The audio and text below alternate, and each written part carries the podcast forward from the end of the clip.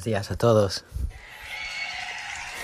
Hoy tengo mucho sueño, pero tenemos que hacer unos huevos rancheros y eso requiere hacer una masa natural, a la mano, nada de congelada, y me va a llevar un ratito.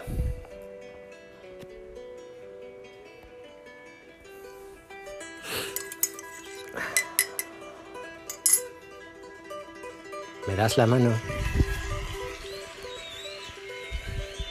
¿Me das la mano? Yo sé que sí. A veces, si no todas, pensamos en la justicia como esa cosa de la que podemos echar mano para acabar con el opresor, con el ladrón, con el asesino, con el defraudador, con el violador. La justicia como herramienta para acabar con un pensamiento que quizás coge algo, ¿verdad?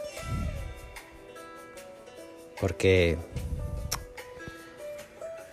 ¿puede un inmigrante sin papeles recurrir a la justicia para que le asegure la atención sanitaria?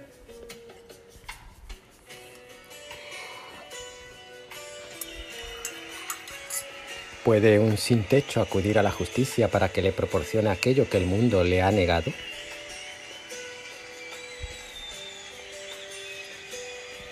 ¿Puede un niño presentarse a la justicia y reclamar un ordenador y una conexión a Internet para poder seguir estudiando online?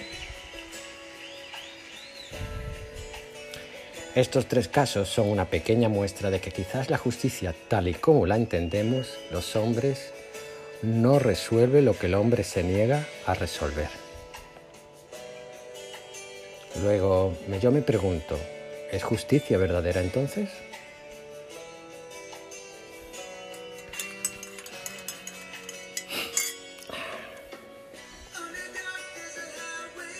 El seguidor de Cristo, el cristiano, tú y yo, quizás tengamos entre las manos la maravillosa posibilidad de conocer la justicia en todos sus aspectos, desplegada en toda su belleza y verdaderamente válida.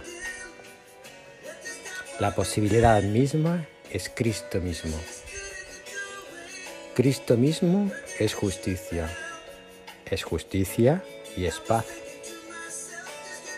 Es justicia no como la describimos y conocemos ahora, sino como la debiéramos describir conocer y promover en Cristo.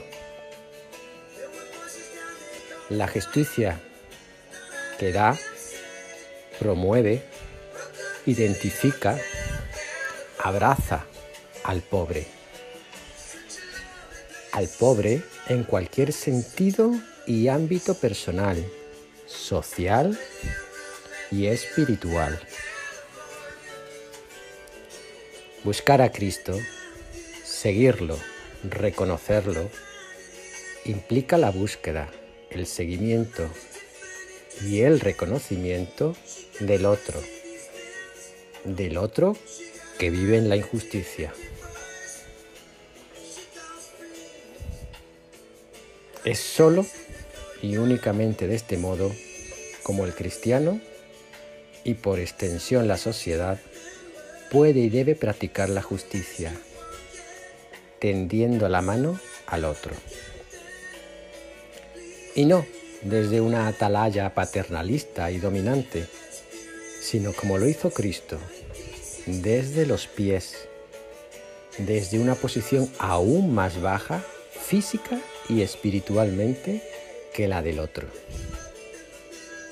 Agacharnos, arrodillarnos ante el otro, para en nuestras posibilidades dotarlo de aquello que carece, brindarle la posibilidad de la elección, tender la mano física y espiritualmente a un hermano que por nuestra culpa u omisión no vive, no siente, no sueña, no sonríe. La justicia de Cristo no la otorgamos nosotros, nosotros somos el instrumento a través del cual se plasma, Y curiosamente no somos los artífices, más aún al final de todo seremos los beneficiarios. Seguir a Cristo no significa ser caritativo con el otro, que también, sino en definitiva despojarnos de cualquier rango, estatus, posición predominante para sencillamente hacernos más pequeños que aquel al que le invitamos a extender la mano. Somos nosotros los mayores beneficiarios de la caridad que ejercemos, porque al hacerlo no solo reconocemos en el otro a un hijo de Dios, sino que nos reconocemos instrumentos humildes, despojados de toda mundanalidad y por ende tierra fértil sobre la que, se, sobre la que germine la semilla del reino, del reino de Dios, el reino de los pobres.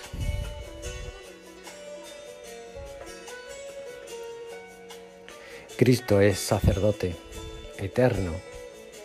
No tuvo principio ni tendrá final en este vínculo que nos une al Padre.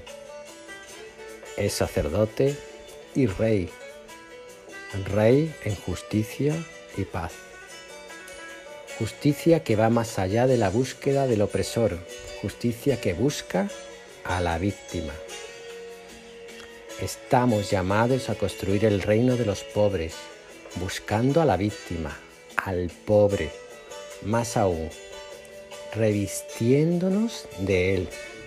Y con este acto, que no es nuestro sino de Cristo, dar gloria a Dios, permitiendo al mismo Dios sentar las bases de un reino que como su rey no tiene principio ni fin. Y esto es todo justicia y paz.